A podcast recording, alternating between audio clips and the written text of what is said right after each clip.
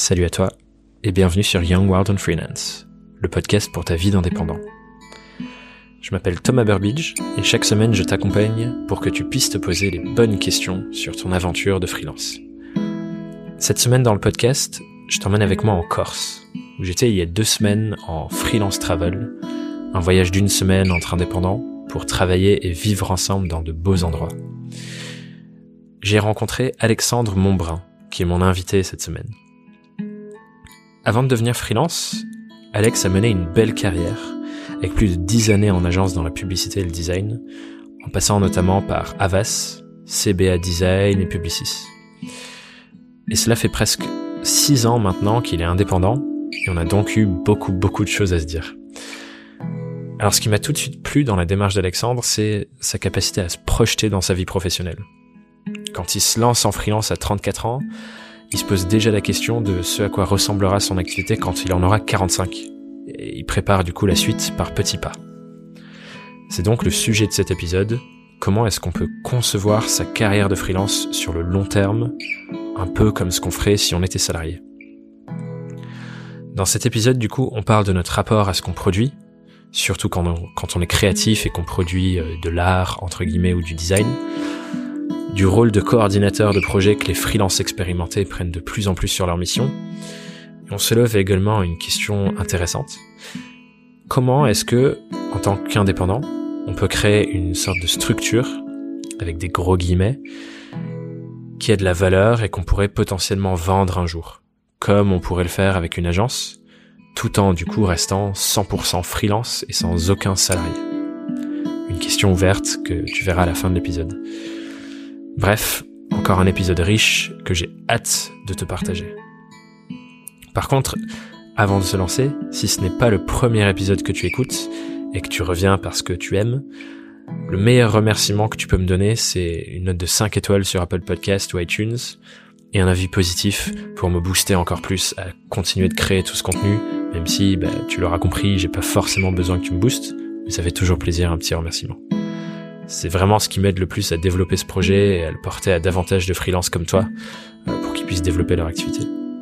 Bref, sans plus attendre, je te laisse rejoindre Alexandre et moi en Corse, sur un canapé, à côté d'une piscine plutôt cool. On se voit de l'autre côté.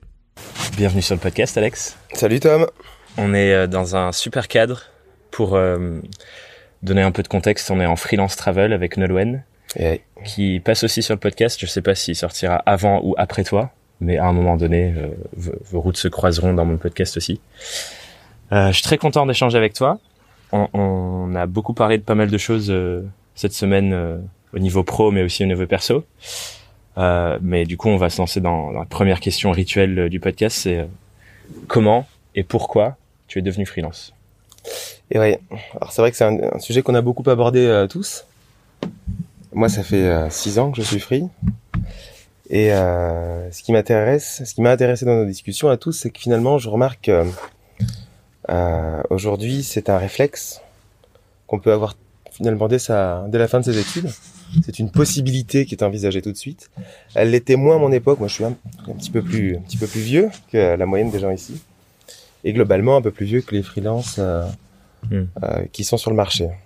Alors évidemment, il y en a quand même toute une génération qui a autour de la quarantaine, mais euh, globalement, euh, cette solution du freelance c'était euh, plus difficile à envisager à, à, mon époque, surtout quand je suis sorti euh, euh, de mes études autour de 25 ans, où là, pour moi, le salarié, le statut de salarié était une évidence, parce que c'était comme ça. Ouais. et j'avais évidemment comme fantasme d'intégrer des belles agences et de faire une belle carrière. Ce que tu as fait.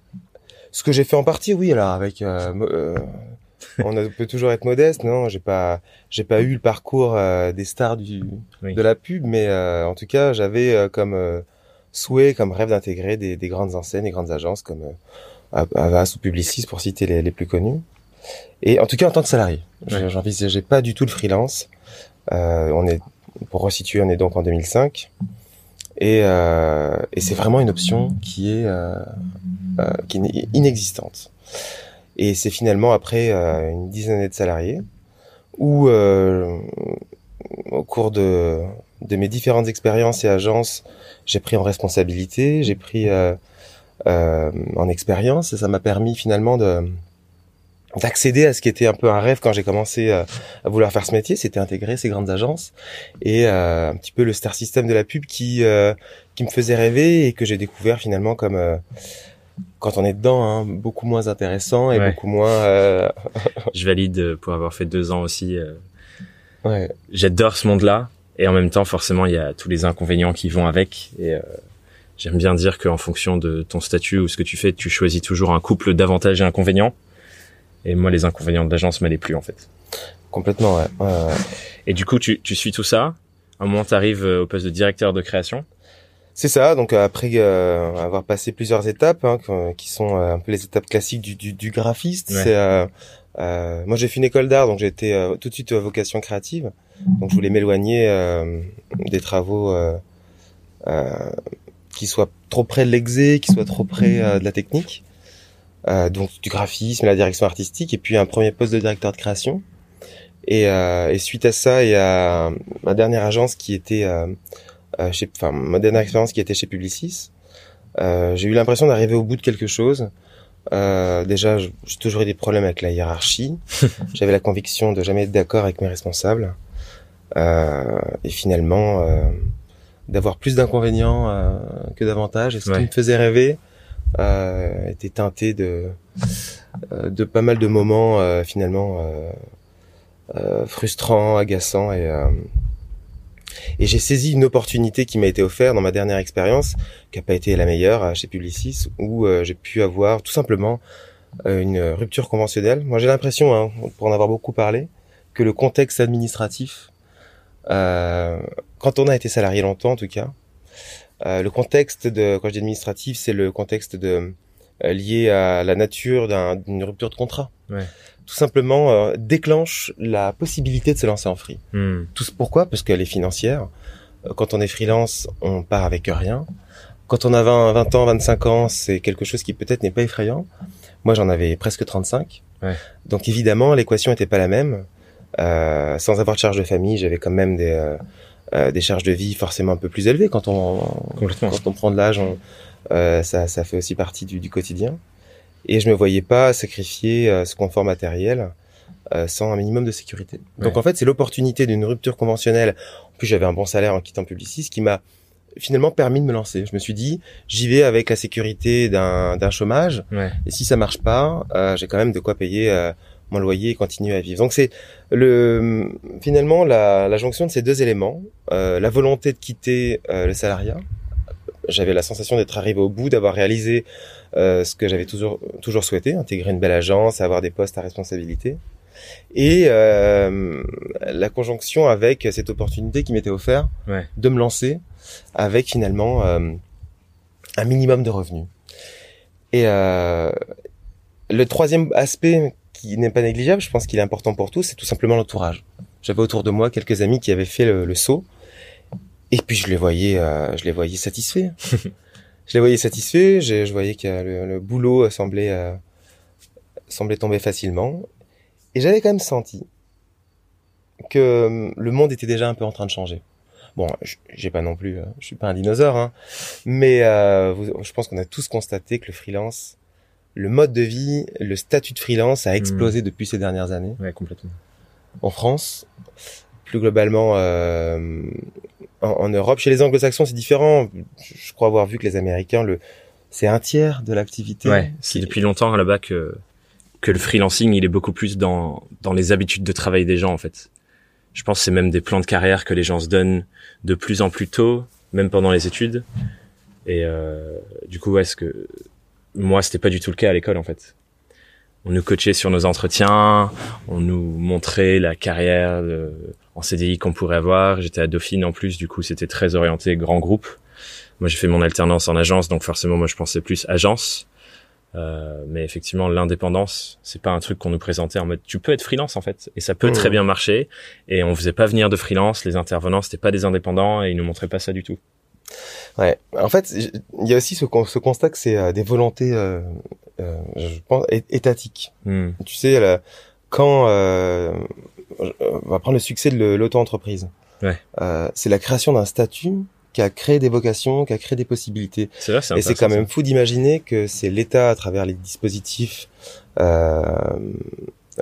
qu'ils soient financiers, fiscaux, administratifs, euh, tout ce qui est lié à l'entreprise, à la création d'entreprise, c'est aussi un environnement qui aide ou pas, Ouais, parce que vrai. chacun se lance dans sa propre activité. Peut-être que euh, auparavant c'était plus compliqué, les statuts étaient plus complexes. Euh, Ouais, ça doit jouer, dans le IRL et compagnie, c'était c'était euh, sans doute euh, plus plus délicat. Et je pense qu'il y a aussi un facteur de forcément aujourd'hui avec tous les canaux de communication qu'on a, ce podcast on est derrière la preuve, les gens prennent plus la parole parce que le freelancing en fait euh, c'est vi- c'est vieux hein, c'est pas un nouveau truc. Les photographes ont bah toujours oui, été fait. indépendants. Ouais. Il y a plein de professions qui ont Mm. toujours été très indépendants, genre les pigistes, les journalistes par exemple, etc. Mais les gens ne parlaient pas de ce, de ce quotidien-là. Et je pense que ce qui a commencé à faire le, le switch, c'est quand d'autres professions, qui à la base n'étaient pas forcément des professions indépendantes, ont commencé à se dire ah bah tiens mais moi aussi je pourrais faire ça tout seul plutôt euh, Mm, mm, mm. et me vendre mon temps ou des prestations plutôt que euh, d'être salarié et de bosser toujours au même endroit. Je pense que le travail, le télétravail et le remote a commencé à déclencher ça aussi? Ah bah c'est clair que la possibilité euh, qu'offrait euh, euh, Internet à l'époque, ça, Ouais, c'est clair. Bah, voilà. Et du coup, je Ça pense qu'effectivement, euh, mais l'État, c'est clair, ça joue un rôle. euh, chaque fois, il facilite les choses. Notre cher président, Monsieur Macron, a sûrement aussi Ouais. un, un avis là-dessus. Bah, Peu importe ce on qu'on en pense. ouais, on Non, pas en politique. Mais et du coup, toi, je pense que, enfin, et tu me diras si je me trompe pas. Après dix ans en agence, plus de dix ans en agence, quand tu te lances en freelance, tu dois pas avoir la même démarche que quelqu'un qui se lance à la fin de ses études. Euh, C'était quoi ta démarche du coup, genre le- Ouais. le, premier jour que tu te lances, comment tu t'y prends au départ? La, la grosse différence, euh, au-delà d'un- d'appréhender le, le, le statut et, euh, et ses contraintes euh, financières ou, euh, euh, ou administratives, c'était euh, d'aborder la création un peu différemment. Euh, quand j'ai démarré en tant que salarié, j'étais attaché à, à ma création. Ouais. Je sortais de l'école, j'avais eu un apprentissage où on, on m'avait appris à défendre mes idées, à protéger ce que je faisais, à avoir une patte. Et du coup, j'étais euh, viscéralement attaché à tout ce que je pouvais faire. J'avais du mal à lâcher. euh, C'était un, un conflit perpétuel avec mes responsables pour faire passer mes idées et ne pas les travestir euh, pour euh, satisfaire tel ou tel client. Qui Et ne comprend pas l'art oui, ou la et puis- création Et, et puis en fait, très justement, qui passe une commande et qui a envie de faire. euh, Ouais. Alors certains euh, accordent plus ou moins de crédit aux agences et aux créatifs, donc euh, c'est essentiel ça. hein. Les clients ne sont pas à même de le faire eux-mêmes, donc il faut qu'ils fassent confiance aux, aux agences et aux créas. Mais quand on est salarié au bout de la chaîne, on, néanmoins, on doit nous aussi se plier à ces règles, Ouais. à celle tout simplement de, de, de séduire le, le, le client, l'annonceur. Et en fait, après dix ans, je me suis détaché de ça.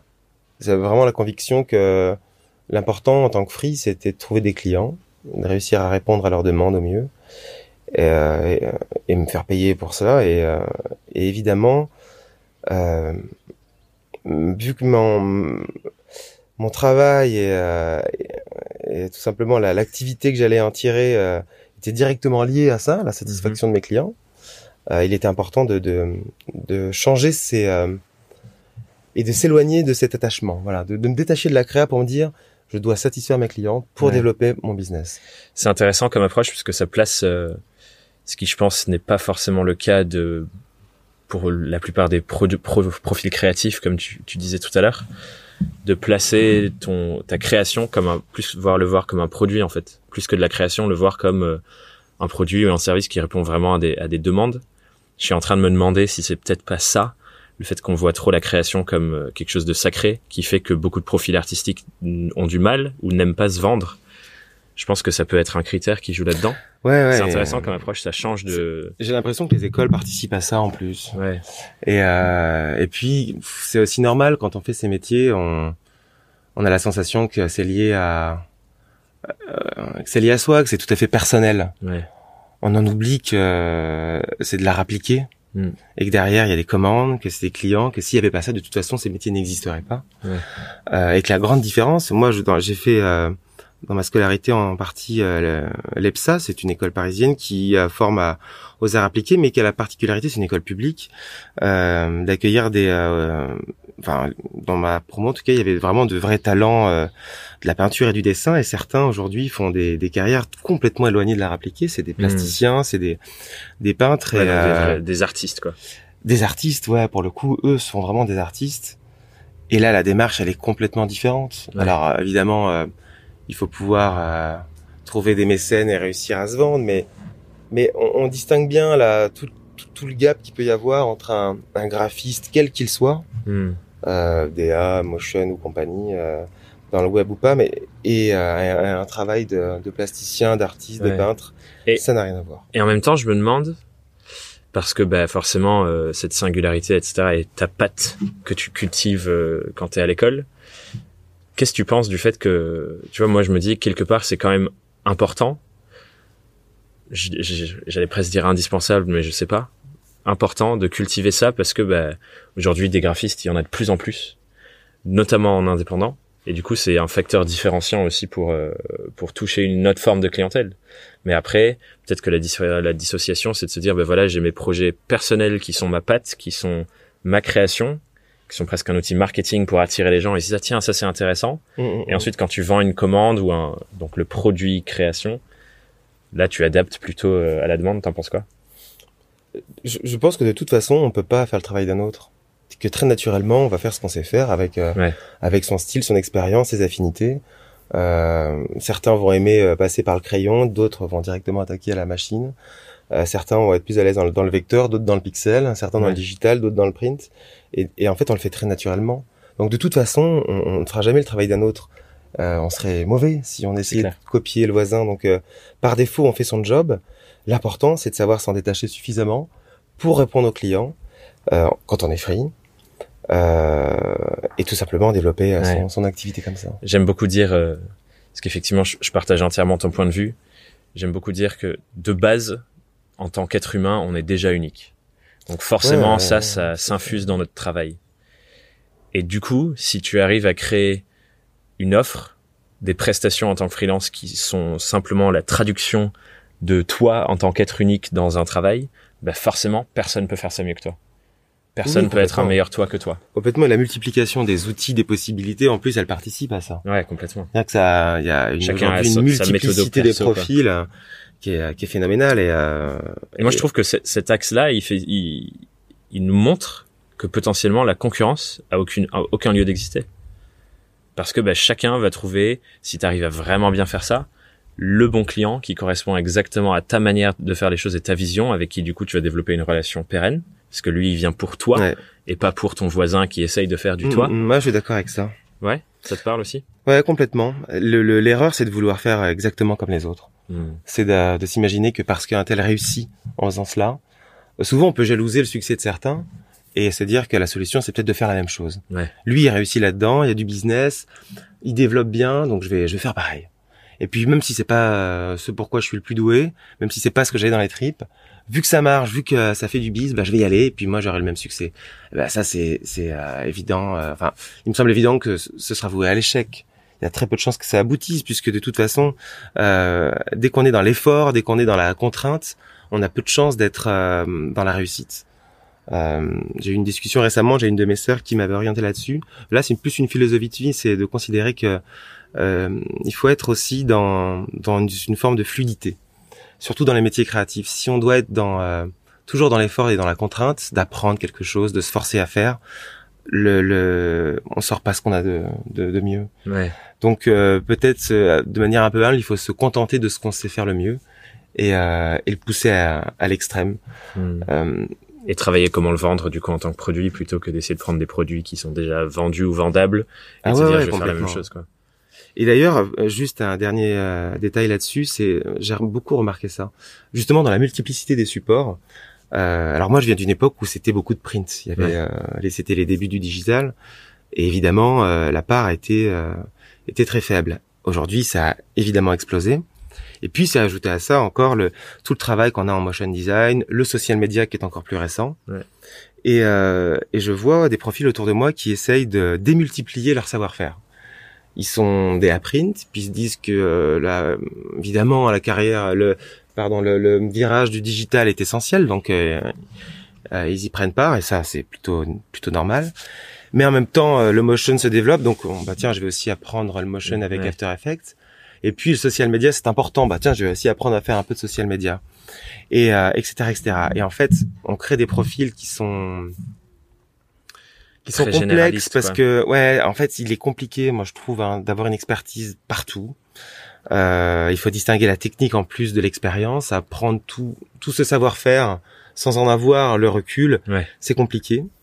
Euh, et j'ai l'impression qu'il est plus intéressant de développer ce, ce, ce, dont on dont on sent qu'on est le, le plus le plus performant, le plus doué, Hmm. en considérant le reste. Hein, ça veut pas dire écarter le reste, Ouais, bien sûr. mais plutôt que de vouloir savoir tout faire, euh, se dire bon, moi c'est là où je me débrouille le mieux Ouais. et je vais essayer de devenir un expert là-dedans, sans avoir des œillères, mais euh, voilà. Ce que je trouve un peu intéressant là-dedans, effectivement, c'est bah, t'as ton point de focus, qui est ce pourquoi tu veux pouvoir attirer les gens aussi. Et je sais que toi, c'est quelque chose que tu fais derrière, c'est comment est-ce que tu peux mettre en place d'autres choses qui permettent de, quand cette personne, un client avec qui tu as développé une relation, tu peux lui apporter encore plus parce que forcément, il va avoir plus de besoins derrière. Ouais. Alors ça, toi, je sais que c'est quelque chose hmm. que tu fais dans. euh, on en parlait l'autre soir. Tu t'organises pour que s'il y a d'autres besoins ou des choses que soit qui ne sont pas ton expertise ou alors que tu veux tout simplement déléguer, bah euh, avoir toute une équipe autour de toi, Mm, mm, mm. d'autres indépendants du coup dans, dans ton cas, qui vont pouvoir euh, t'accompagner dans cette mission, dans, dans ce projet-là. Tu peux nous en parler un peu de Ouais, ça, ça, Tom, c'est hyper important. Ça, c'est quelque chose, euh, pour le coup, sur lequel j'ai vraiment envie de communiquer. Ouais. J'en parle beaucoup déjà autour de moi, dans mon réseau de free, euh, et même à titre euh, plus personnel, dans d'autres secteurs d'activité que, que la créa et la communication. Euh, et d'ailleurs, on en a parlé pendant ce séjour. Et à, à différents problèmes, on entendait certains euh, parler d'expériences euh, difficiles avec certains clients, et la solution, elle est aussi là. Moi, je suis convaincu que l'idéal dans nos métiers de freelance, et ça rebondit, c'est exactement le, tu as, t'as bien fait le, le lien le lien, euh, ça va avec le fait de se concentrer sur ce qu'on fait le mieux. Et je vais même rajouter, je l'ai oublié, pourtant c'est essentiel. Euh, souvent, ce qu'on fait le mieux, c'est ce qu'on aime le, mieux faire en plus. Donc, euh, se concentrer sur ce qu'on aime faire et sur ce qu'on fait le mieux, et ce qu'on ne sait pas faire, ou ce, ce pour quoi on a assez peu de plaisir, plutôt que de se dire bon bah ça c'est du business que je perds. Euh, de considérer que parce que je suis freelance et que j'ai un réseau de freelance, euh, je peux trouver des compétences pour ça. Euh, c'est de considérer que chaque aspect d'un travail finalement euh, trouvera son, son expert, trouvera sa, Ouais. la personne idéale pour pour le faire. Et moi je fonctionne comme ça. Alors c'est peut-être parce que j'avais 10 ans de, de métier qu'il était plus simple euh, d'avoir le réseau, d'avoir aussi euh, la crédibilité. Un projet qui va nécessiter plusieurs corps de métier, c'est un projet qui est sans doute plus ambitieux. Donc, faut déjà avoir des clients qui nous confient des projets plus ambitieux. Ouais. Mais ça, on peut les amener à le faire. complètement. On peut les rassurer, euh, leur dire qu'on n'est pas que DA, qu'on n'est pas que CR, qu'on n'est pas euh, que motion designer, euh, d'avoir une approche euh, plus globale de, du sujet et de considérer que euh, sans être structuré comme une agence, il existe tout un réseau de, de, de compétences, de professionnels euh, qui peut suppléer à ça. Ouais. Et moi, j'ai, dès le départ dans mon activité, voulu mettre ça en place, euh, tout simplement en acceptant tous les projets, euh, les plus ambitieux qu'ils soient, et en sous-traitant, Hmm. dès le départ, les tâches. Alors, dont certaines d'ailleurs, j'aurais pu m'occuper. Par exemple, je fais un peu de motion, mais je sais très bien que euh, par rapport à quelqu'un dont c'est le métier, c'est un vrai métier. Chaque métier est un, est un métier à part entière. On peut tous être un peu motion, un peu CR, un peu ceci, un peu cela. J'aime bien l'image que C'est des métiers à part entière. pour tous ces métiers-là, tous, c'est un peu comme des poupées russes. Tu vas prendre le, le premier niveau et tu vas dire ok c'est bon maintenant je maîtrise ça et ensuite tu vas découvrir qu'il y a un autre niveau Ah, et un autre niveau et un autre niveau et un autre niveau. un On le voyait, euh, je discutais avec Rémi hier sur le SO et montrait un peu les choses et je voyais la profondeur à laquelle il y va parce que lui il fait ça au quotidien Mm, tous mm. les jours Et moi je maîtrise genre les bases de chez la base quoi, euh, rédiger un article, penser à tel mot clé machin faut les placer. Mais quand tu vois le niveau de profondeur de, que tu as quand tu le fais vraiment tous les jours au quotidien, et ça, ça fait que bah, lui, c'est un, un expert, il sera reconnu pour ça, et il continuera. Et moi, c'est quelque chose que je vendrai jamais. Et comme tu dis, j'ai pas vocation à le vendre, mais par contre, quand on me le demande parce que j'aspire une demande client sur ce point-là, effectivement, c'est du business à, à repartager plutôt que perdre, effectivement. Oui, et le mot repartager, il est intéressant parce que euh, on est une communauté. Exactement. Euh, Il y a le monde des entreprises, des agences, Ouais. euh, qui elles-mêmes d'ailleurs aujourd'hui euh, se développent de manière euh, euh, tout à fait particulière. On parle avant, on parlait de, de par exemple de euh, communication 360. On voit bien le cercle. Aujourd'hui, on parle de, de communication intégrée. En fait, c'est quoi? C'est que les clients se sont rendus compte avec l'explosion des médias que certaines boîtes qui étaient euh, identifiées comme print, d'autres comme digital, d'autres comme ceci, elles perdaient du business.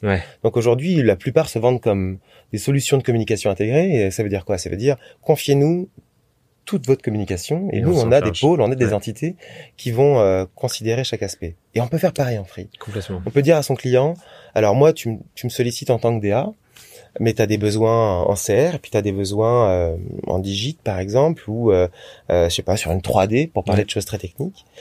Et, eh bien confie-le-moi parce que alors évidemment certains métiers sont plus simples pour coordonner. Un métier de directeur artistique de directeur de création tu coordonnes la cohérence de tout le projet quoi. Exactement. Moi j'ai plutôt un profil comme ça donc c'est plus simple pour moi de, de, coordonner. Mais je pense que c'est valable dans d'autres.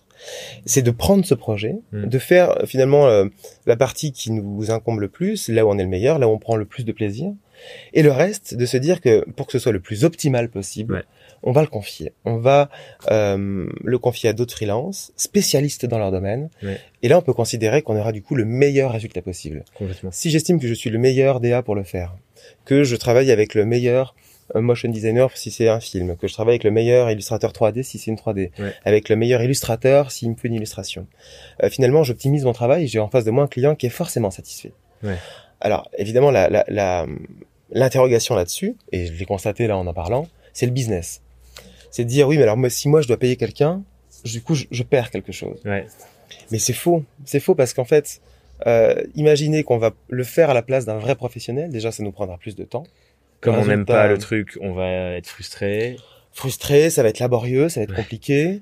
Euh, frustrer, ouais. Le client sera sans doute pas complètement satisfait, ou en tout cas, il le sera moins que si c'est un vrai professionnel qui s'en occupe.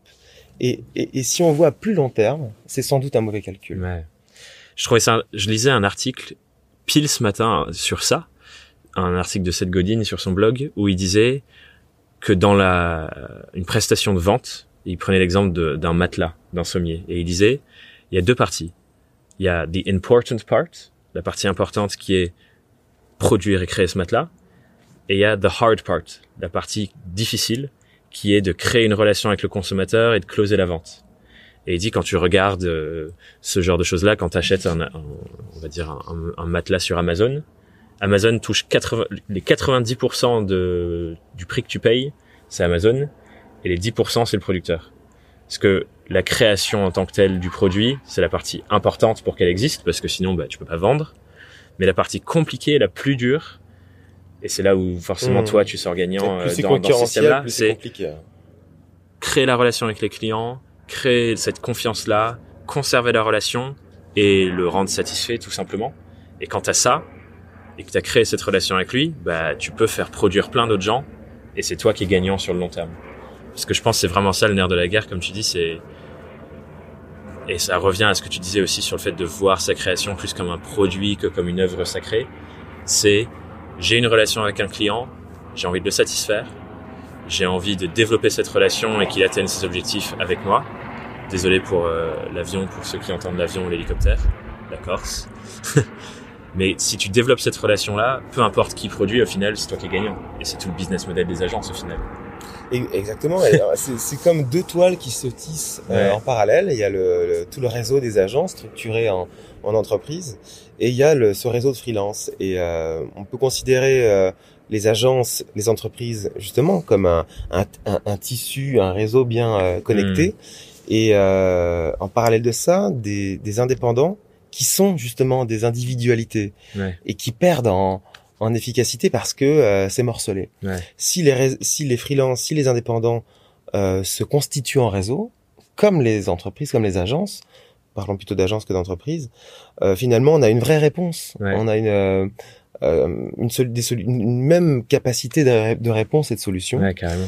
Euh, et je pense que pour des, des, annonceurs, pour quelques, pour tous les clients, c'est c'est intéressant de considérer que un réseau de freelance peut être aussi efficace que ce que peuvent proposer, proposer aujourd'hui les, les, agences constituées comme telles. Je suis entièrement d'accord avec ça. Il y a, c'est un sujet qui vient régulièrement sur le podcast, c'est intéressant. Euh, j'ai un épisode avec euh, euh, un collectif de freelance qui s'appelle Lukum, spécialisé dans social media, mais c'est regrouper tous les métiers du social media sous un collectif avec que des freelances de Mmh. confiance La qui travaillent ensemble. collectif, c'est vachement bien.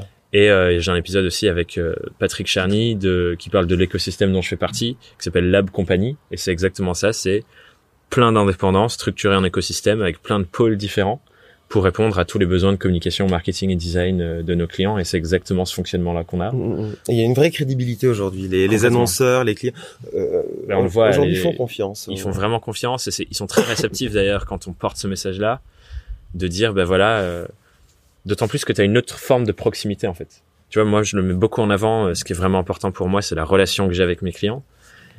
J'ai presque envie d'être leur collègue plus que leur prestataire. Ce qui fait que quand on pitch cette manière-là de travailler, par exemple nous avec l'écosystème, on dit on veut pas travailler pour nos clients mais avec eux. Ben, tu crées une autre forme de relation où ils se disent bah ok une agence c'est mon prestataire et parfois il y a toute cette opacité sur euh, les prix euh, euh, euh, des agences qui ont développé malheureusement euh, pas toutes les agences bien sûr pas que j'ai pas envie de taper sur qui que ce soit mais certaines agences qui ont pu avoir des des pratiques douteuses parfois sur les prix qui font que bah il y a un lien de confiance qui se perd un peu et du coup je trouve que cette j'aime bien euh, l'image de la tapisserie que tu utilises euh, fait que bah il y a un nouveau lien de confiance qui se crée avec ces écosystèmes d'indépendants là et, et du coup clairement très porteur je vais arriver sur le point suivant, qui encore une fois, euh, je vois les liens se tisser que j'avais pas forcément vu euh, dans nos conversations au long de la semaine, mais du coup, est-ce que c'est cette manière de fonctionner là qui te fait te poser un peu des questions sur les prochaines étapes de ta carrière dont on parlait? Oui, et j'avais même envie de dire que tout ça, je l'avais anticipé. Enfin, en tout cas, je l'avais intégré. Euh, quand on se lance en free à 35 ans, euh, surtout dans ces métiers-là, il y a beaucoup de techniques, ça change beaucoup. On réalise bien euh, la concurrence, on réalise bien euh, ces flopées d'étudiants qui sortent euh, diplômés euh, avec les dents longues pour bosser là- là-dedans. Évidemment, il y a de plus en plus de free. Alors, il y a de plus en plus de free, il y a également de plus en plus de boulot. Donc, il Ouais, faut pas s'imaginer que parce qu'il y a plus de free sur le marché, on va devoir se partager un, un même euh, petit- un même petit gâteau. Le gâteau grossit aussi au, au fur et à mesure que les freelances, euh, que euh, le réseau de freelance se développe. Euh, mais en effet, quand je me suis lancé en, en free, j'avais la sensation qu'il était important que je, que je vois à long terme Hmm. et de considérer que la technique, que euh, justement l'individualité allait avoir de toute façon, euh, euh, que j'allais être confronté à des difficultés si euh, quelques années plus tard, si j'anticipais pas un petit peu sur la, la suite de ma carrière. Donc le fait de euh, donc moi je bosse beaucoup avec les agences, comme quoi les agences sont aussi des clients. Hein, c'est Ouais. euh, pareil. Hein, je... C'est pas que des compétiteurs. Ben ouais, ouais, c'est ça. Voire ça pas peut du être, tout, ça des peut être des compétiteurs, compétiteurs dans, si, si- parce qu'aujourd'hui certains agences sont pitchées en phase de collectif de free, Ouais. mais il y a aussi de plus en plus d'agences qui n'intègrent aucun créatif, Hmm. qui sont des équipes de commerciaux euh, et euh, qui sous-traitent toute cette partie-là. Et là, euh, un, un tissu de freelance trouve sa place. Ouais. Euh, donc c'est aussi important de considérer les, les, les agences comme de vrais clients qui ont besoin aussi de tissu de freelance. Ouais. Une agence, c'est plus intéressant pour elle d'avoir un free entouré de, de, d'un réseau de professionnels. C'est plus simple à gérer que euh, de devoir gérer plusieurs individualités Ouais. et de elle-même faire la synthèse du travail de plusieurs freelances. Ouais. Euh, donc c'est aussi intéressant de, quand euh, les freelances constituent en réseau. C'est aussi une réponse pour les agences. Ouais. Euh, donc voilà, donc finalement de considérer aussi mon travail comme ça, de me dire, je m'extrais un petit peu de ma propre production, j'essaye de, de récupérer des projets euh, plus ambitieux, plus vastes, et de faire travailler un collectif, c'est aussi me projeter dans l'avenir en me disant, est-ce que quand j'aurai euh, euh, 45, 50 ans, j'aurai toujours envie de produire, ou est-ce que finalement, je, ma place, elle sera pas plus plus évidente Ouais. en tant que justement en tant que coordinateur alors ça porte un ça porte un nom ça porte le nom de directeur de création quand on est en agence c'est-à-dire savoir euh, euh, mutualiser les compétences avoir un regard euh, extérieur et se faire finalement aussi un peu plus le commercial c'est-à-dire les ventes Ouais. tout ça Euh, et c'est ça qui m'intéresse aussi c'est que euh, sans m'éloigner de la prod parce qu'aujourd'hui c'est une partie importante de mon activité euh, c'est de me projeter à suffisamment euh, long terme pour me dire je vais petit à petit m'en éloigner, petit à petit trouver les talents les plus compétents pour faire tel ou tel aspect du travail, Ouais. et moi euh, trouver de plus en plus ma place en tant que coordinateur.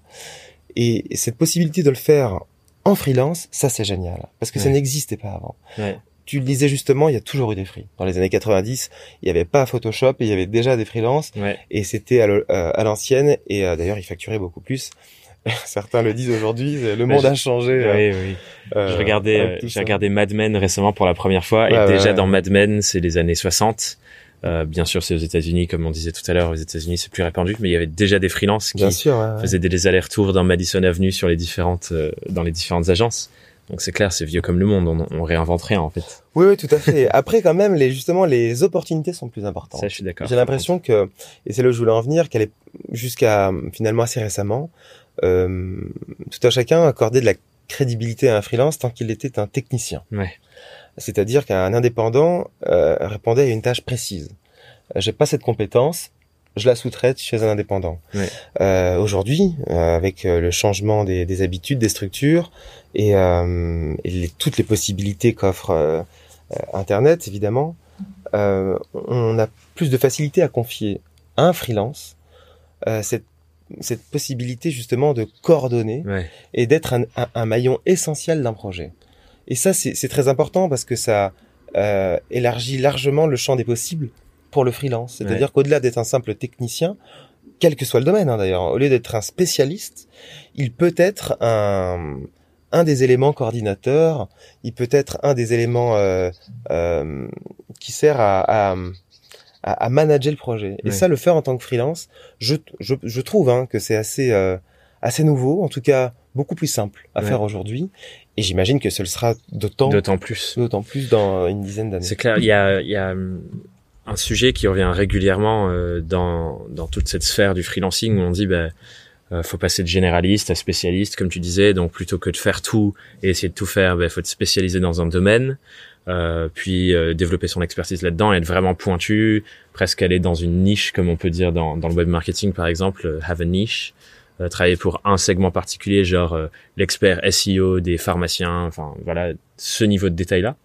Mais effectivement, je trouve que de cette vision, ce qui manque, c'est le fait de dire, bah, en fait, ouais, à un moment donné, peut-être que tu vas plus produire, peut-être que c'est ça ton plan de carrière de freelance. Je fais un coucou à, à, à mon pote Alexis, qui a aussi un podcast qui s'appelle La Tribu Indé. Et lui, il aime bien voir euh, son métier et parler de son métier comme celui d'un artisan. Lui, il est, euh, il fait de la création de contenu et de la, de la rédaction, du copywriting. Et euh, du coup, lui, il voit bien, il aime bien genre euh, la partie artisanale de ça, en fait. Mais je pense que du coup, c'est une question qui se pose euh, de plus en plus. C'est bah voilà, là j'ai une compétence à, à bien développer mon activité, à produire. Mais est-ce qu'un jour, je voudrais m'extraire de la production euh, de ce que je fais ou pas? Parce qu'un artisan, au final, il va produire toujours. Oui, oui. Et après, mais la réponse, on l'a pas tout de suite. Ouais, c'est clair. C'est ça qui est génial, c'est qu'en fait, les réponses, elles viennent avec euh, les années, en Mm. travaillant. Euh, En se découvrant, en ayant des nouvelles expériences. Euh, Je, je pense, ouais, moi, à 25 ans, je, je, je- mon grand plaisir, c'était de faire de l'ADA. Je Ouais. voulais être derrière Photoshop 8 heures par jour. C'était ça mon kiff.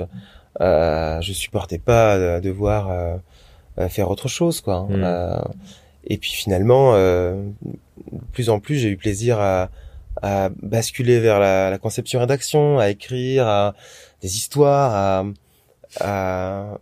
j'avais déjà la, la, la sensation qu'il était important que mes créations aient du sens et tu, enfin quelque chose à raconter qui soit pas juste une image. Ouais.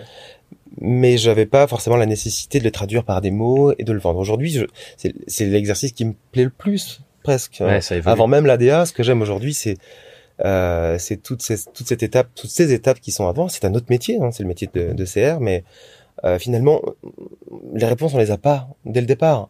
C'est en travaillant euh, d'année en année qu'on nos profils évoluent et, euh, et c'est ça aussi d'ailleurs tout l'intérêt je trouve de nos métiers, c'est que on fait pas le même job toute sa vie. C'est clair. Et, euh, et changer serait une erreur de se dire parce Ouais. que je fais ça aujourd'hui, je, je, Je ferai ça ferai- toute ma vie. je ferai la même chose 40 ans. C'est, c'est, je pense que c'est une erreur. Ouais. En même, et je trouvais ça intéressant ce que tu disais tout à l'heure, c'est que dès le moment où tu te lances en freelance, tu avais déjà cette vision de te dire, je sens que de plus en plus je vais vouloir m'extraire de la production pure et dure.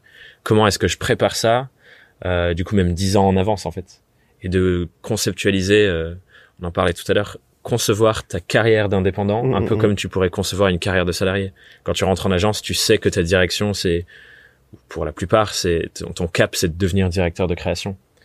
En indépendant, j'ai eu l'impression que les gens ne le font pas assez. Ils se lancent et ils font les choses au quotidien, ils, ils exécutent les missions, etc., mais sans aucune direction, ce qui fait que je pense qu'il y a énormément de freelance qui peuvent être freelance depuis longtemps, 5, 10 ans, qui juste tournent en rond en fait parce qu'ils n'ont pas défini de cap de où j'ai envie d'aller. Et donc forcément, on va découvrir plein de choses au quotidien avec les expériences, etc., et apprendre plein de trucs. Mais je pense, pour moi, en tout cas, je suis vraiment persuadé que si on n'a pas de cap, qu'on se pose pas la question de où est-ce que j'emmène ce truc-là, bah, au final, tu tournes en rond. Ah mais genre complètement et en plus c'est rassurant. Ouais. Quand on a alors il faut pas avoir pareil impossible d'avoir de réponse précise. La vie elle est euh, elle est euh, elle est pleine de surprises et bien heureusement que euh, on est capable de prendre des virages inattendus. Néanmoins quand on a un minimum d'objectifs, quand on sait un petit peu où on va, euh, sans avoir d'ailleurs à, à, le mouliner chaque jour. Hein, quelque part, on, on, prend des décisions inconscientes qui, qui tendent vers ça. Ouais. Et, et c'est rassurant parce que quelle est le, le, le, une des grandes problématiques du freelance et C'est un peu le nerf de la guerre. Bah, c'est les revenus. C'est est-ce que euh, je vais pouvoir vivre de mon activité Mm. euh, aujourd'hui et demain? C'est toute la différence et c'est d'ailleurs c'est empirique ça. Un contrat de travail, c'est un contrat qui lie un, un, une entreprise à un salarié. Et en France, encore aujourd'hui, on est protégé par euh, euh, cette, euh, cette cette chape qui est le CDI là qui Ouais. euh, qui nous protège et c'est pour ça qu'on tend encore aujourd'hui à, À, le rechercher entre à le rechercher et que ça fait encore rêver. Euh, mais c'est ça le truc, c'est euh, la grande différence. Et, et même si on est le freelance, c'est pas la motivation première n'est pas l'argent, c'est le mode de vie. D'ailleurs, euh, je pense qu'on l'a tous compris euh, aujourd'hui. On est autour euh, de, de cette piscine dans cette baraque magnifique en Corse, et ça c'est euh, c'est pas tant une question d'argent qu'une question de possibilité. Ouais. Donc ce mode de vie il est essentiel. Néanmoins, l'argent c'est pour un freelance c'est essentiel puisque si on n'a pas d'activité, on n'a pas de revenus. Ouais. Et on peut pas vivre d'amour et d'eau fraîche, donc euh, euh, ça, ça, c'est important de de se sentir rassuré sur ses capacités euh, À se donner un cap en fait. à produire Ouais. et, et, et avoir un cap, ça sert à ça. C'est être rassuré sur oui, mais demain, est-ce que j'aurai encore une activité Ouais. Euh, Je pense que ça, sera, ça nous rassure nous, mais c'est aussi un grand élément de réassurance pour euh, nos clients et les gens avec qui on va travailler. Tu vois, quand on, je m'intéresse beaucoup euh, aux notions de leadership et à tout ce qui va autour. Et il y a une phrase que j'aime beaucoup qui dit que le leader, c'est quelqu'un qui revient du futur et qui emmène les gens parce qu'il sait comment ça va se passer pour les dix prochaines années. Et si tu arrives à montrer à tes clients, euh, voilà comment ça va se passer, déjà sur une mission où tu détailles tout et tu dis ça va se passer comme ça, voilà ce qui va, où on va aller et comment on va y répondre. Déjà ça, ça crée beaucoup de confiance.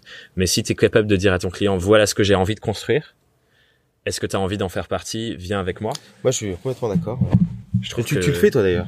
Bah, On, en a parlé. J'ai vraiment la conviction que tu le fais. Toi, tu euh, euh, tu amènes de- tes clients à s'interroger euh, sur leur business et Ouais. euh, Qu'est-ce que j'ai envie de construire Ouais. pour mon activité? Bah, c'est clair que c'est central dans dans le métier de stratégie de marque que tu les questionnes sur t'as envie de construire quoi? Aujourd'hui, t'as tel produit, aujourd'hui, t'as tel projet, mais euh, j'utilise beaucoup le, le sujet de la raison d'être. Et effectivement, même pour nous, en tant qu'indépendants, faut, faut clairement l'exploiter. hein. J'ai fait l'exercice récemment avec euh, avec euh, mon groupe de soutien. Euh, on est huit mecs, euh, on a créé un petit groupe pour euh, tous atteindre nos objectifs euh, entre nous. Et on a fait l'exercice ensemble de se dire, bah ok, dans les cinq ans, donc au bout des cinq ans, c'est quoi notre objectif prioritaire? Où est-ce qu'on a envie d'être? On se les tous partagé et se poser ces questions et avoir cette clarté, c'est incroyable en fait parce que c'est un super filtre pour au quotidien te dire ok, est-ce que ça, c'est vraiment au service de ce que j'ai envie de construire pour ma vie, pour Ouais, mon activité pro.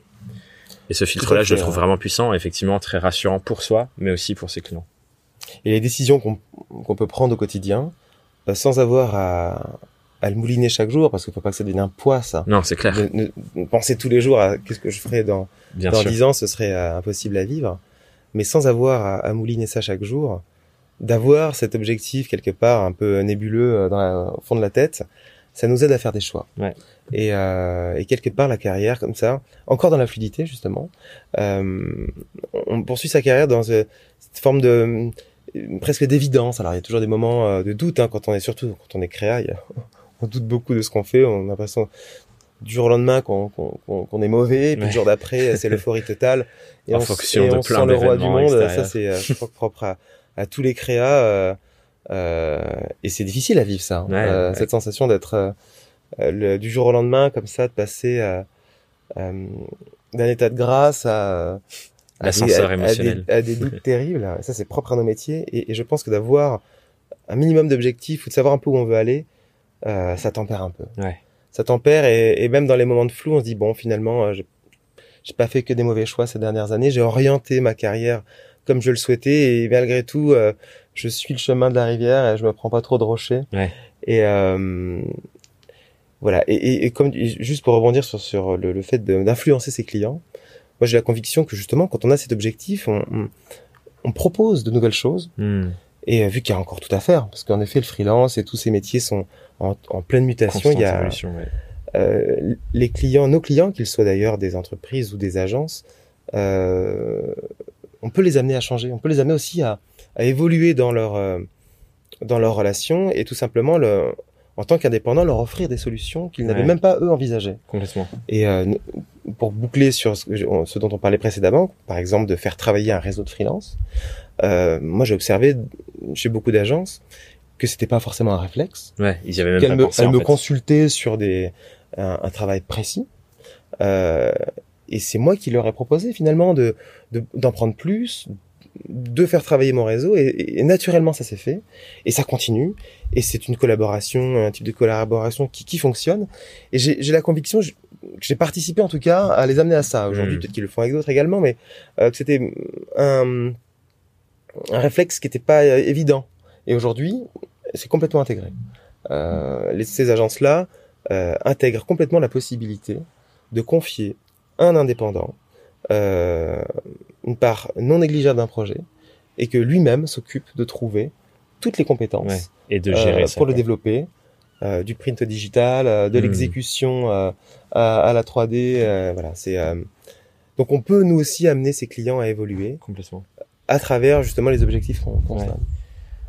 Le temps tourne, j'ai j'ai une dernière chose dont j'ai envie de parler avec toi justement qui fait lien avec ça. L'autre soir, tu disais que dans cette volonté-là et ce cap que tu as donné à ta carrière de t'extraire un peu plus de la production, commencer à être plus dans ce rôle de coordinateur dont tu parles là, tu parlais de potentiellement changer de, de forme, aller plus vers une forme de euh, pas un, business qui est autour de Alex Montbrun, mais qui est plutôt une forme d'agence ou quelque chose que tu pourrais monétiser derrière aussi. Est-ce que ça, du coup, c'est un cap que tu avais déjà quand tu t'es lancé en freelance en disant, ben voilà, la direction que je prends, c'est celle-là, et ça pourrait prendre cette forme dans le futur? T'en es où sur ouais. ça? Ou c'est une question Ce aujourd'hui qui, ce qui est intéressant en fait, c'est que quand je me suis lancé en free, je soupçonnais pas que ça allait devenir une telle évidence, Hmm. que le, le, le mode de vie freelance, le statut de freelance allait se développer autant. J'avais pas vu ça. Ouais. Euh, et du coup, j'avais évidemment en tête à l'époque, et même d'ailleurs au début de ma carrière, pour moi le schéma euh, le plus évident était de créer une entreprise.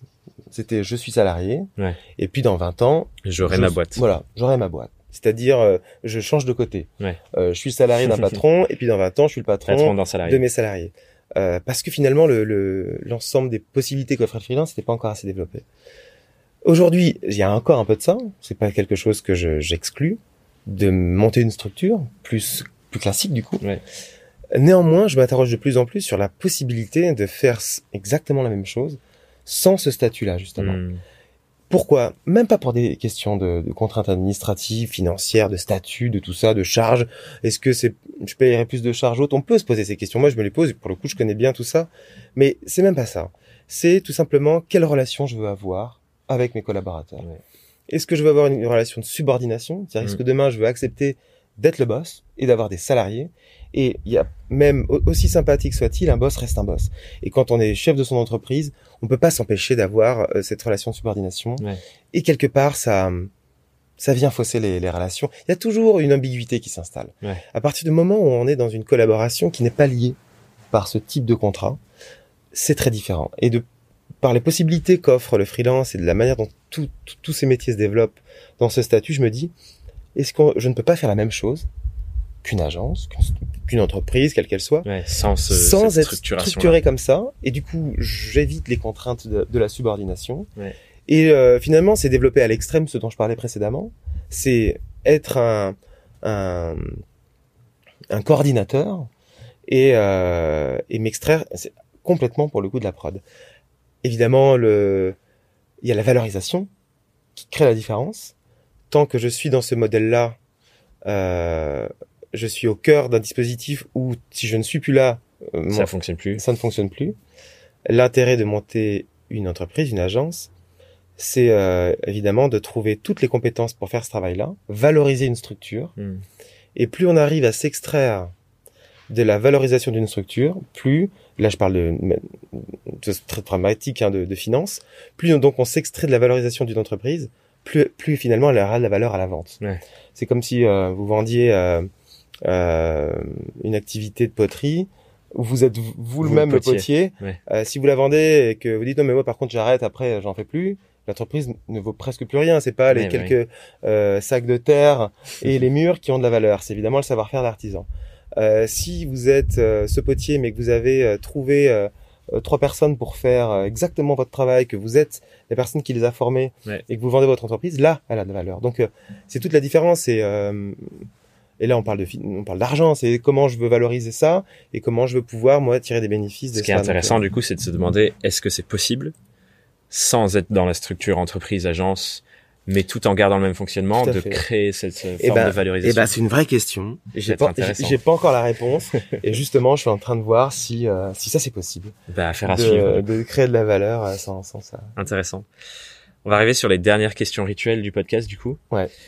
Euh, la première, qui est une forme d'histoire, encore une fois, c'est C'est moi, c'est les courgettes. J'a- J'adore. La plancha. Avec un peu de, non, C'était pas cette question, Non, non, non. Mais euh, cool de le savoir. On en fait tout à l'heure d'ailleurs.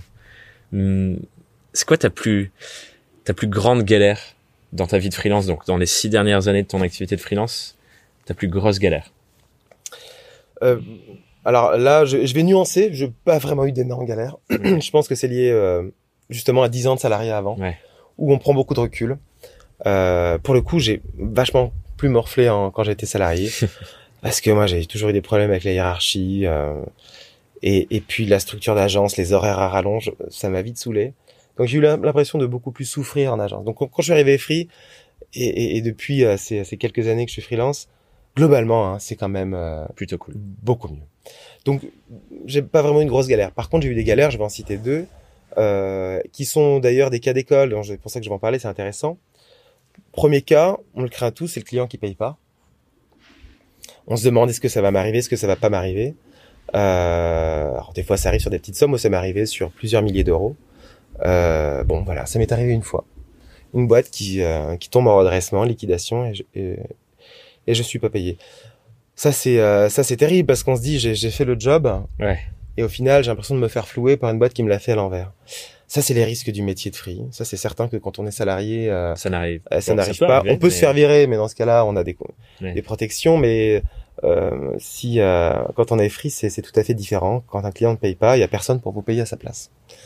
Euh, donc ça c'est la première galère. Alors j'ai envie de dire il y a, y a faut juste être vigilant sur les, Ouais. les clients avec lesquels on bosse. Si peut-être un détail que m'a précisé mon comptable, moi j'ai tendance à laisser traîner, à attendre des fois six mois avant de me faire payer. J'ai la chance d'avoir une activité qui marche bien, d'avoir de la trésorerie, donc euh, je me pose pas la question. C'est comme ça que je me suis fait avoir en fait. Ouais. Et les mois ont- sont passés, j'ai pas fait gaffe, et puis euh, puis un jour la lettre est tombée et j'ai compris que j'allais jamais être payé. Voilà. Premier cas d'école, quand on n'est pas payé, comment on fait? Bon bah peut-être anticipe, anticiper. en- voilà. Le deuxième cas, euh, pareil, si un cas d'école quand on est free, c'est le, le, le creux, le trou. Euh, j'ai eu la chance de bien travailler dès le départ, et, et j'ai connu ce, ce trou noir. Ou c'est- tout d'un coup. Ouais, c'était l'année dernière, euh, alors que j'avais une activité constante, quotidienne. Euh, D'un seul coup, plus rien pendant trois mois. C'était absolument inexplicable. J'avais bah, par le passé d'énormes clients qui du jour au lendemain disparaissaient, mais en fait, naturellement, d'autres prenaient la place. Hmm.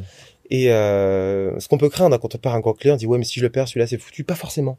En fait j'avais fait le constat que quand un, un énorme client se barre, un autre qui était un plus petit, du coup euh, va trouver plus de place, hein, Ouais. comme un, un poisson rouge. euh, On dit que le poisson rouge euh, adapte sa taille au bocal. Bon bah là euh, on en enlève un, il va hop, l'autre va l'autre va grossir d'un coup. Ah, c'est bien de Un voir ça. espèce de vase communicant comme ça, donc euh, Sachant qu'on a un temps limité en plus, donc forcément, on est peut-être moins impliqué et quand on re- se réimplique exactement, plus, tout à fait. il y a plus de potentiel qui arrive. Moi, j'ai l'impression qu'il faut pas être trop justement euh, apeuré de ça. Un gros Hmm. client, euh, tant qu'on est attentif, alors évidemment, faut pas en avoir qu'un, mais un, un grand client qui se barre, c'est laisser la possibilité aux autres de prendre plus de place. Ça, c'est intéressant, surtout quand le gros client est pas forcément celui qu'on préfère. Ouais. On se dit tiens, est-ce que c'est pas bon? Non, là, au- au-delà de ça, c'est un. j'ai pas encore la réponse. Euh, pourtant, je fais de la veille, pourtant, je suis attentif, mais j'ai connu ce trou de trois mois sans rien du tout. Donc pas un euro qui tombe en trois mois. Alors j'avais eu la chance de faire une très belle année avant. Peut-être que c'était quelque part un peu inconscient, peut-être qu'on lève le pied, Hmm. peut-être que quand on fait une belle année, qu'on arrive au mois d'août, on se dit bon bah finalement j'ai déjà fait mon chiffre, et si je prenais un peu de vacances, et que inconsciemment on se met Ouais. dans un état d'esprit où on n'a pas envie de travailler. Moi Et je du pense coup, on attire moins, quoi. sans doute. C'est la seule réponse que je peux apporter à ce creux euh, qui m'a du coup évidemment euh, plutôt angoissé alors que j'avais les finances, la trésorerie. Hein. Mais je me suis dit, Ouais, mais forcément, quand tu vois tout d'un coup pendant trois mois rien, c'est ça. Est-ce que dit, fini Est-ce que bon ça va continuer comme ça? Quand est-ce que, ça je ne reprend, vais plus jamais avoir de contrat? Non mais c'est fou parce que la question, elle- on, on en vient à se la poser. Est-ce que, que- plus jamais C'est irrationnel de se la poser. Si tu, si- voilà. surtout si ça fait cinq ans que tu travailles et que tout d'un coup, bon, trois mois sans rien. Si ton cerveau était vraiment à 100% rationnel, tu te dirais, bah non, statistiquement, c'est pas possible, mais ça arrive quand Tout à même. fait. Donc évidemment le boulot est revenu, il est revenu en masse en plus. Euh, donc voilà, je parlais de ça parce que c'est des moments euh, qui étaient difficiles. Ouais. On se dit et là on se pose beaucoup de questions. Ouais. Est-ce que j'ai fait les bons choix? Est-ce que je... et je- jusqu'à alors ça ça c'est euh, pour moi j'en parle souvent comme le euh, le, le bout du chemin. C'est-à-dire c'est quand on est au bout, ça va paraître ça va en faire rire certains mais c'est et si je redevenais salarié? Le là truc là. horrible. Ah ouais, moi, c'est vraiment la fin de la, Ah ouais, là, fin, quand on se pose cette question, là, c'est qu'on est au bout, hein. Ouais. C'est que, ah, il y a, y a plus rien dans le frigo, euh, on a déjà, Et ouais, du coup, basé, basé sur ces galères et, et toute la discussion qu'on a eue avant, si tu avais en face de toi ton toi, euh, ton Alex plus jeune qui devient freelance, qui se lève son premier jour, se met face à son ordi ou sa tablette, c'est quoi le conseil que tu lui donnerais avec ces six années d'expérience du coup qui arrivent derrière? Le conseil, bon, la première chose, c'est, je lui ai dit, euh, tu fais le bon choix. Euh, je l'ai pas dit, je le dis juste, mais euh, c'est la meilleure chose qui me soit arrivée de Mhm. mettre en free. De toute ma carrière, et j'ai même envie d'être plus large, de toute ma vie. Parce que ça a influencé tout le reste. Si je me suis mis à tant voyager, c'est parce que je suis devenu free.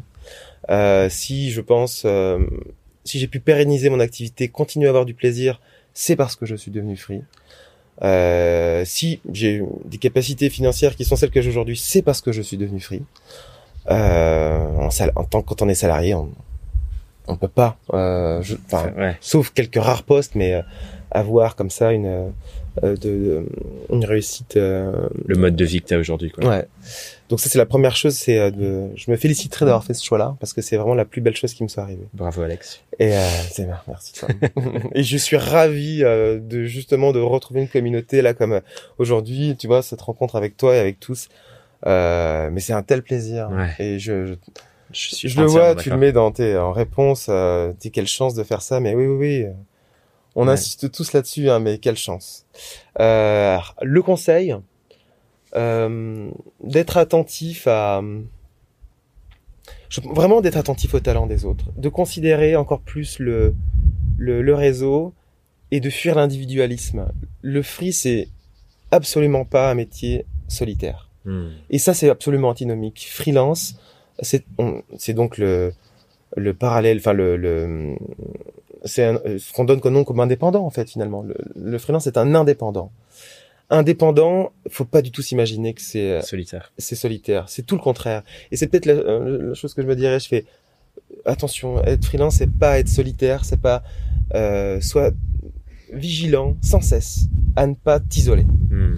à rester en contact avec une communauté de free, à trouver des ateliers de coworking pour pas travailler seul chez toi, Ouais. à euh, développer ce réseau parce que c'est la une des grosses erreurs qu'on pourrait faire en se lançant en free, c'est de s'isoler parce que c'est l'isolement qui de toute façon tuera l'activité et le plaisir et même plus globalement d'ailleurs le, le, le, le statut. On perd tous les avantages du freelance quand on ne comprend pas que le freelance c'est avant tout euh, justement cette euh, liberté d'aller vers tous les autres. Ouais. Entièrement aligné avec ça.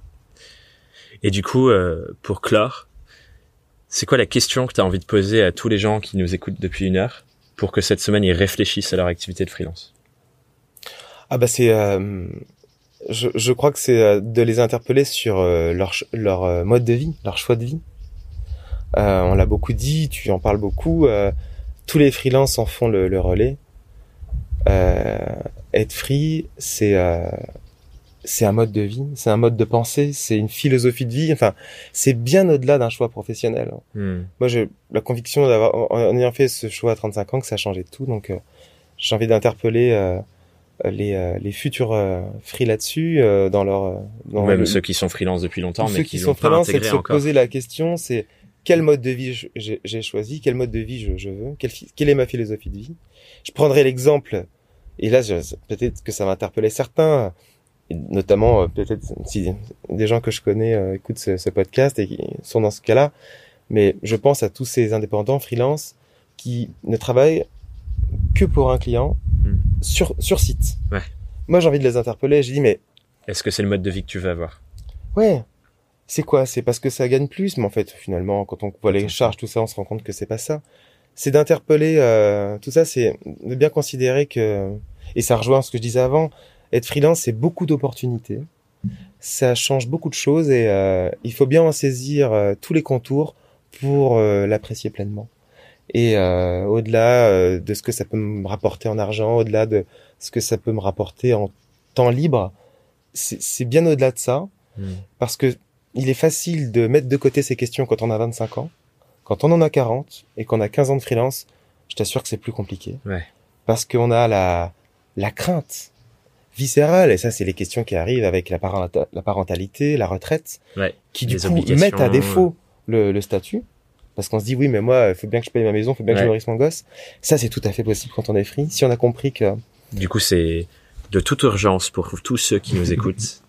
Posez-vous la question dès maintenant quand vous coupez cet épisode. Quel est le mode de vie que vous voulez avoir? Et comment est-ce que vous pouvez euh, le nourrir grâce à votre activité de freelance? Tout à fait, ouais, ouais, ouais. Et ne pas en avoir peur et l'accepter pleinement avec ce que ça a de, de, de, de, ce que ça peut avoir de difficile, ouais. mais aussi tout, tout ce qui est beau derrière. Tous les, euh, ouais, tous, les, plaisirs, toutes les possibilités qu'on peut en retirer. Merci beaucoup pour euh, cet échange, Alex. Est-ce qu'il y a un endroit où les gens peuvent euh, venir interagir avec toi, te retrouver, discuter avec toi? Alors là, tu vois, j'ai une réponse qui est, mais je te remercie, c'est que moi, c'est à travers, tu vois, les rencontres que j'ai fait sur ce séjour, que je réalise l'importance hmm. de partager, de communiquer, Peut-être que d'ailleurs, je constate que à 40 ans avec mon expérience, j'ai peut-être ma place. Tu sais, je m'en étais extrait de ça. Hein. Moi, je suis pas d'une génération où où il était évident de parler de ce qu'on faisait avec un peu d'humilité. Je me suis dit bon, bon, moi, mon expérience, je la garde pour moi, ça intéresse qui? Et en fait, en en parlant, je voyais que j'avais des gens attentifs. Ouais, bah ouais. Et je me dis tiens, peut-être que. Et là, c'est euh, une révélation pour moi. Euh, tu vois, tes podcasts, je vois que euh, plusieurs euh, personnes ici sont dans ce ce, cette expression euh, publique. Ouais. Et ça, ça m'intéresse beaucoup. Donc moi, j'ai rien aujourd'hui pour ça, mais je, je, vais y réfléchir parce que je, je, trouve que c'est. Euh, donc en attendant, je trouve que c'est très enrichissant. LinkedIn pour pour voir. Voilà, de manière un peu classique, LinkedIn, Insta et tout ça. Très bien. Merci beaucoup et Merci, à bientôt sur le podcast pour ceux qui plaisir, nous écoutent. carrément. J'espère que cet épisode t'a plu et que tu en retires de nouvelles questions pour réfléchir à ton activité et à ta vie de freelance. Si tu as également écouté l'épisode 16 avec Florian Schweck, tu commences sûrement à intégrer l'importance que j'accorde à cette réflexion holistique qui mêle travail et mode de vie ensemble dans un tout uniforme. Et comme tu l'as entendu, Alexandre insiste de nouveau sur cela dans sa question de fin d'épisode. Quel mode de vie tu souhaites avoir et comment tu construis ta vie de freelance pour pouvoir vivre ça? D'ailleurs, je suis super curieux de participer à, tes réflexions sur ces sujets-là et de savoir ce à quoi cela ressemble pour toi. Un mode de vie idéal. Du coup, ben, n'hésite surtout pas à m'écrire par mail à hello@thomasburbidge.com pour me raconter tout ça parce que ben, vraiment sincèrement ça m'intéresse de savoir. D'ici là, à ce que je te lise par mail, je te souhaite une excellente journée et je te dis à la semaine prochaine sur Young, Wild and Freelance. Bye bye.